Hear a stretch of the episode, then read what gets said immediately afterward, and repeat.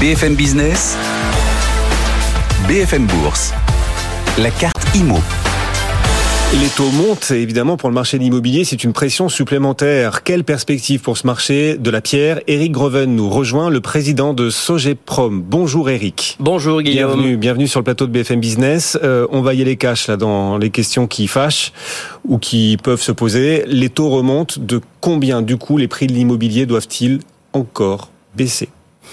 Alors d'abord, tous les ingrédients d'une crise immobilière sévère sont réunis. Vous le disiez tout à l'heure, hausse des taux d'intérêt, inflation euh, qui se transmet bien entendu dans les coûts de construction, durcissement des conditions d'accès des ménages au crédit, euh, alors je préfère personnellement parler d'une correction du marché immobilier plutôt d'une crise parce qu'il faut se souvenir tout de même des cinq ans d'euphorie qui ont précédé la correction du marché d'aujourd'hui.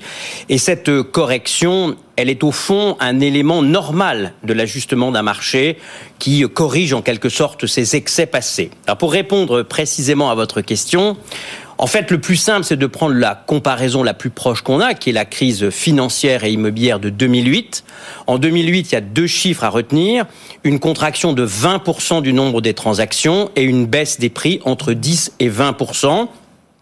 Nous étions en 2022 euh, aux alentours d'un million, un million cent mille transactions dans l'ancien. On pourrait descendre en dessous euh, d'un million de transactions. Et puis sur les prix, ce qui, probablement... Ce qui, en soi serait pas un drame hein, de passer sous le million. Un million, on était dans les records. Hein, on était dans les records, mais 10% d'un million ou 20%, ça fait tout de suite 100 000, 200 000 ventes de moins. Hmm. Mais je voudrais dire aussi que euh, cette notion de baisse des prix, par exemple de 10%, n'a pas beaucoup de sens parce que toutes les classes d'actifs ne seront pas impactées de la même façon et les baisses seront plus importantes sur les biens ayant des défauts que sur les biens n'ayant pas de défauts. Donc euh, il faut raisonner actif par actif et bien par bien pour avoir une idée de l'ampleur de ce que euh, euh, les épargnants ou les investisseurs ou simplement les propriétaires pourraient perdre dans cette crise. On, va parler bien sûr du marché du neuf dans un instant, du marché des bureaux aussi, mais vous le disiez, euh, tous les biens ne seront pas autant impactés selon euh, qui présentent des défauts ou pas. Est-ce que par exemple ne pas être présent, ne pas être situé dans le cœur d'une très grande ville, c'est en soi un défaut dans un marché baissier? Ça dépend si vous êtes correctement relié au centre-ville par des transports ou pas. Si vous êtes isolé et que le fait de vous rendre en centre-ville est compliqué, oui là, les biens vont beaucoup corriger. Mais si vous êtes au bout d'une ligne de tram qui dessert correctement le centre-ville, non. En fait, il y a un ensemble de caractéristiques hmm. qu'il faut avoir en tête l'emplacement, l'emplacement, l'emplacement, hmm. la qualité du bien, et puis phénomène beaucoup plus récent, les performances énergétiques du bien, parce que l'irruption du DPE dans les marchés locatifs et dans le marché de la vente, évidemment, est en train de changer les données du problème pour les acquéreurs et pour, euh, pour les vendeurs. Comment vous regardez ça, justement, l'impact du diagnostic de performance énergétique qui, en plus, euh, dont la qualité, en plus, euh, n'est absolument pas certaine. C'est-à-dire qu'on peut tomber sur un bon ou un mauvais diagnostiqueur qui sera ensuite contredit par un autre et, et, le prix, la valeur du bien va énormément dépendre du résultat de ce DPE. Comment vous regardez ça? Vous vous dites, mais on va dans le mur? Bah, Je regarde ça avec scepticisme et je me dis que cette réforme, au fond, du DPE avec le fameux nouveau DPE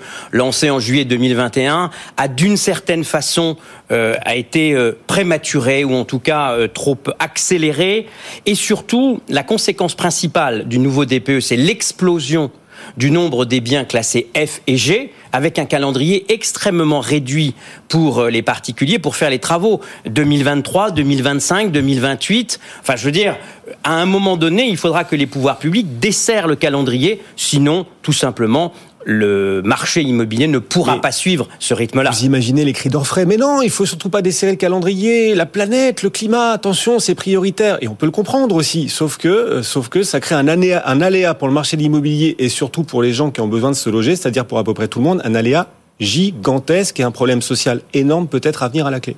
Gigantesque, mais faisons un pari, Guillaume.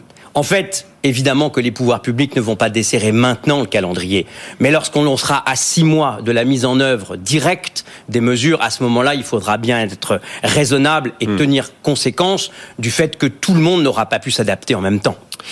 Crise immobilière à venir ou pas, il y a un truc, un point sur lequel on peut peut-être tous se rassurer, c'est, alors vous, ça vous fera pas plaisir d'ailleurs, c'est qu'il n'y a pas de suroffre. C'est-à-dire que contrairement aux crises immobilières précédentes, à chaque fois où souvent il y avait quand même une suroffre. Là, au contraire, on manque d'offres parce qu'on ne construit pas assez. Alors évidemment, pour Sogeprom, c'est dommage. Mmh. Comment est-ce que vous voyez l'avenir du neuf, l'évolution à venir du marché du neuf? Alors c'est plus grave pour tous les Français qui ont du mal à se loger que pour Sogeprom, franchement, euh, parce que le problème du mal logement en France est un problème de société.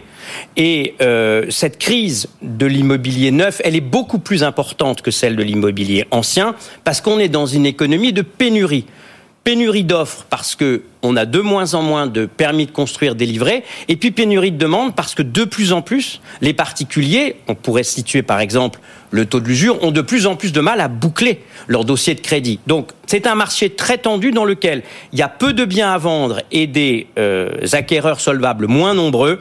Ça, ce sont les ingrédients d'une crise profonde du marché immobilier neuf. Vous vous attendez à ce qu'elle dure? On est qu'au début de la crise à vos yeux? La seule solution pour il que la... Il y a un conseil de, la... de refondation hmm nationale. Attends, faut pas que j'oublie le national, le CNR, le Conseil national hmm. de la refondation, qui euh, compte aussi euh, oui. apporter du souffle et de l'air au marché de l'immobilier. Alors, puisque vous posez des questions cash, je vais vous répondre de façon cash. Moi, j'aime bien toutes ces conventions citoyennes qui permettent à l'ensemble des parties prenantes de s'exprimer. Mais vous savez, Guillaume, depuis très longtemps, les solutions sont sur la table.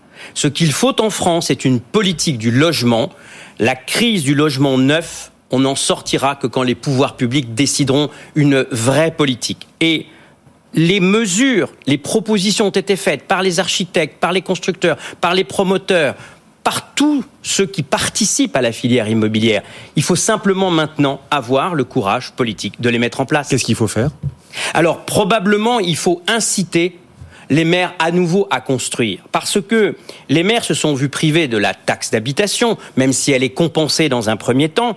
Et donc finalement, créer de nouveaux logements, c'est de nouveaux services de voirie, de la sécurité, une crèche, une école, et les, et les maires n'ont plus les ressources pour financer tous les équipements publics qui accompagnent en quelque sorte le développement de nouveaux quartiers. Donc ce moi je propose, c'est la mise en place d'une bonification à tous les maires bâtisseurs, par exemple 10 000 euros par nouveau logement construit, qui inciterait les maires par une ressource fiscale qui leur serait totalement dédié à construire de nouveaux logements. Et ça, ça pourrait débloquer plein de situations. Et, et, et de qui viendrait cet argent? Alors, ce serait un transfert de l'État au titre de la politique du logement, en substitution ou en accompagnement d'autres dotations.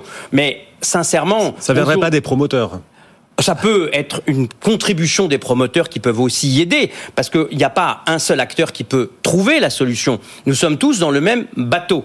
Et donc, moi, je suis ouvert à ce que les promoteurs participent euh, éventuellement financièrement à l'ensemble de l'amélioration du, du, système. Et en tout cas, mmh. il faut un déclic. Et aujourd'hui, ce déclic est absent.